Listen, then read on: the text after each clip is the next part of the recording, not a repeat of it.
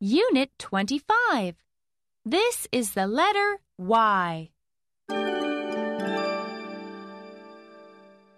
1. Trace the big Y.